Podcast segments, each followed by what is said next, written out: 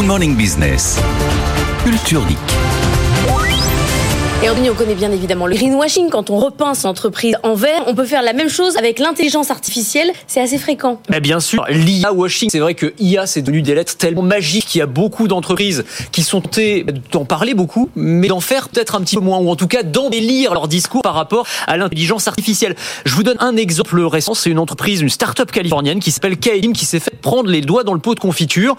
En gros, cette entreprise, elle fait de la conception de modèles 3D à partir d'un dessin ou d'un objet. En gros, vous lui envoyez un dessin et la magie des algorithmes fait que vous allez avoir une reproduction 3D quasi instantanée.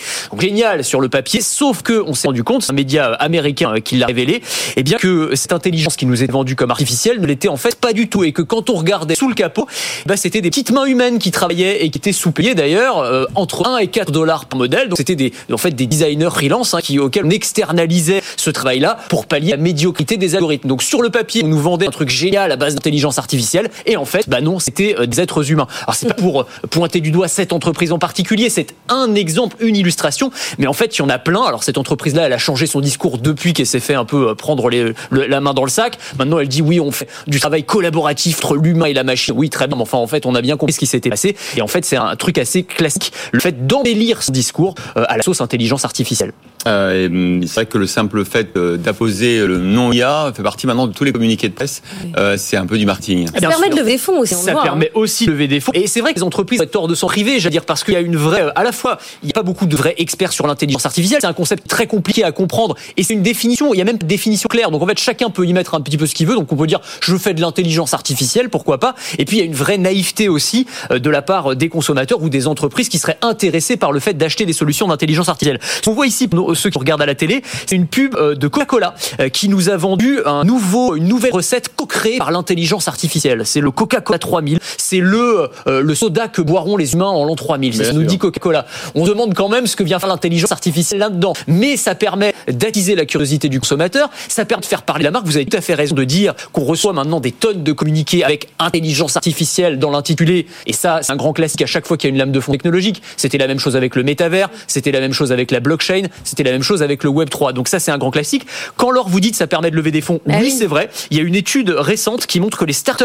qui font de l'intelligence artificielle ou qui prétendent en faire lèvent en moyenne 50% de fonds en plus les autres. Donc c'est assez énorme évidemment. Et puis à court terme au moins, eh bien ça permet de, de vendre des produits, euh, même si euh, il y a un moment on se rend forcément compte de la, de la supercherie. Mais en tout cas, forcément c'est un, un intérêt pour les entreprises. c'est ça. l'effet mode. Comment on fait pour remédier euh, à ça Donc ça passe, non Alors c'est compliqué. En fait, aux États-Unis, par exemple, la, la FTC, donc euh, l'autorité de la concurrence, est emparée du sujet en, men- en menaçant de sanctions les entreprises qui font de fausses déclarations qui concernent l'efficacité réelle de leurs produits. En parlant de l'intelligence artificielle, euh, en ciblant euh, ces vendeurs-là, en disant voilà, si vous dites que vous faites de l'IA, mais que vous n'en faites pas en réalité, euh, eh bien on va vous sanctionner. Mais enfin, sauf que c'est, faut quand même aller regarder sous le capot dans l'algorithme. C'est assez compliqué à mettre en place. En Europe, on a, on a rien de, de, de tel, mais on peut, on va dire, préconiser des mesures de bon sens pour des entreprises qui seraient intéressées par euh, des produits qui euh, intègrent de l'intelligence artificielle, ne serait-ce que le fait d'aller regarder sur LinkedIn le profil euh, des entreprises qui vendent de l'IA. Est-ce qu'il y a dans les équipes des chercheurs en machine learning, des développeurs d'algorithmes, ou est-ce que c'est que des gens qui font du marketing? Rien que ça, ça peut donner un petit indice. Mais c'est vrai que, j'allais dire, pour protéger, enfin pour euh, ne, pas condamner complètement les entreprises, il faut dire que c'est un, concept qui est compliqué l'IA washing parce que c'est difficile, difficile à, à détecter. Il n'y a pas une seule définition de l'intelligence artificielle. Et il y a certainement des entreprises qui sont persuadées d'en faire, alors qu'en fait elles utilisent des algorithmes bêtes et méchants, hein, qui sont des sortes de calculatrices améliorées. Mais bon, elles sont persuadées elles-mêmes de faire de l'intelligence artificielle. Donc c'est un concept qui est compliqué. Merci beaucoup, Anthony Morel. Et si vous aimez la tech et l'innovation, je vous propose de me retrouver dans Le meilleur reste à venir. C'est le podcast qui veut vous donner envie de vivre en 2050, à retrouver sur le site de BFM Business et sur toutes les plateformes.